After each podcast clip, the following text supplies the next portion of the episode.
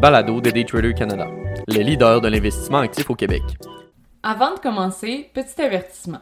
Le contenu de ce balado, les données financières et économiques, incluant les codes boursières ainsi que toute analyse et interprétation de celles-ci, sont fournis à titre d'information seulement.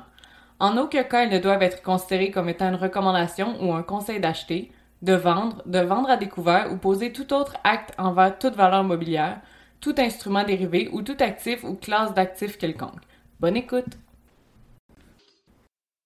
Sell in May and Go Away par Olivier Gélina, analyste financier, contributeur pour Daytrader Canada.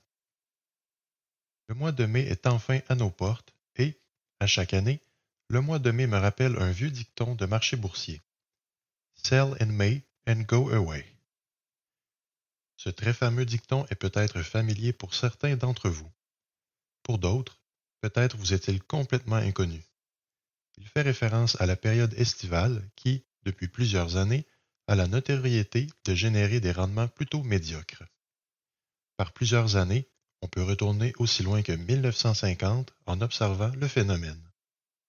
Regardons donc d'où vient ce dicton et surtout si vous devriez le suivre.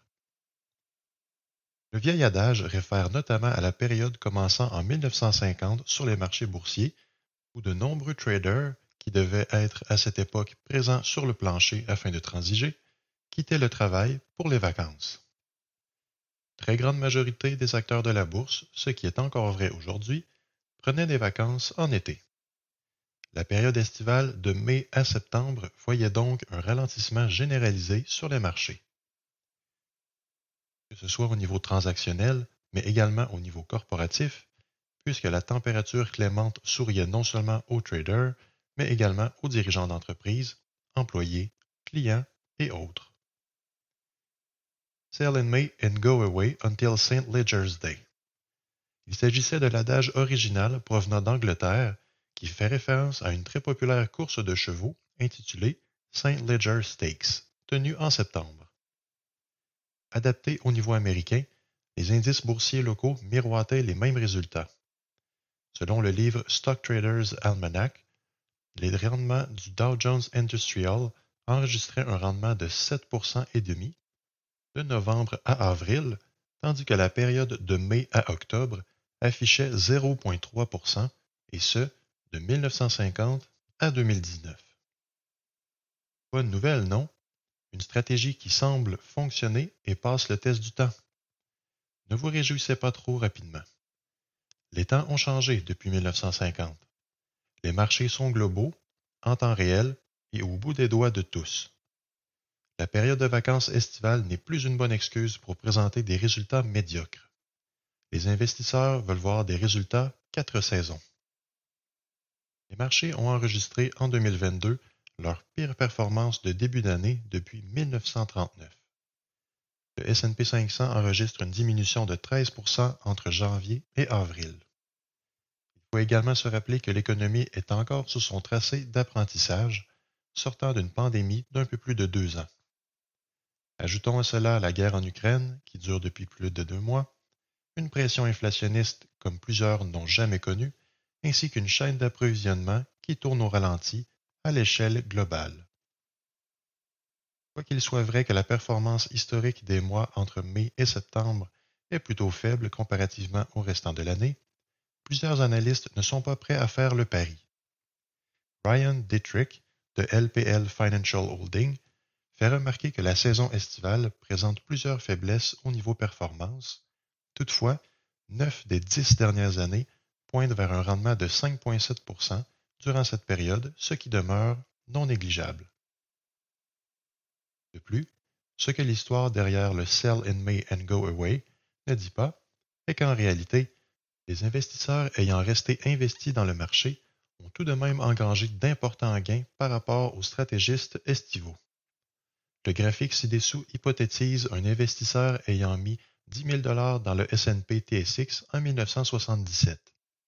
Quoique certaines années montrent que la stratégie aurait bien surperformé le fait de demeurer investi, la tendance long terme n'en dit pas autant. La valeur des stratégies en 2017, soit 30 ans après, montre une différence d'environ 280 000 en faveur des investisseurs investis pleinement. performance cumulative de 2022 est somme toute décevante.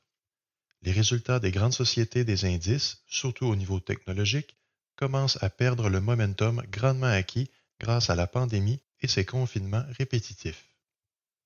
La course à la technologie par non seulement les individus, mais surtout les entreprises qui avaient en majorité bien besoin d'une mise à niveau sur leurs équipements informatiques, n'ont eu d'autre choix que de se plier aux exigences afin de rester en opération, créant une demande soudaine pour les produits et services de nos bien-aimées compagnies tech. Plutôt que de suivre une stratégie basée sur le timing des marchés, qui connaît des résultats plutôt mitigés, à en voir les spécialistes, les gestionnaires pourront plutôt l'établissement d'une stratégie établie et arrimée avec vos besoins et situations. Une jeune professionnelle peut se permettre d'avoir une approche plus risquée et d'investir dans des titres en croissance, chassant ainsi les gains en capitaux plutôt que l'aspect de flux monétaire récurrent. À l'inverse, un individu approchant la retraite devrait plutôt se soucier davantage de la préservation de son capital et d'un apport additionnel de ses investissements à son régime de retraite. Si l'investisseur téméraire en vous désire une stratégie saisonnière à tout prix, D'autres options existent et sont très similaires.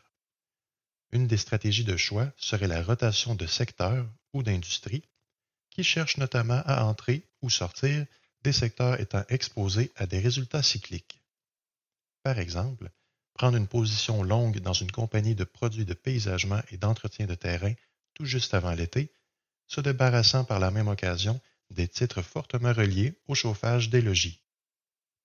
Il s'agit que d'un exemple parmi tant d'autres, et cette stratégie peut également se faire via des fonds négociés en bourse ou FNB, surtout avec l'apparition de fonds thématiques ces dernières années, facilitant grandement ce genre de rotation à grande échelle. La décision finale vous revient cependant. Alors que certains trouvent que la relation encore inégalée entre les rendements faibles et les mois estivaux est forte, les individus axés sur les statistiques ont tendance à s'y opposer. Établir une stratégie pour son portefeuille en fonction de ses besoins, son âge et de ses propres buts demeure une approche à prioriser. D'ailleurs, le refus de reconnaître le dicton Sell in May and go away commence à en faire naître un nouveau, soit Ignore the rhyme all the time.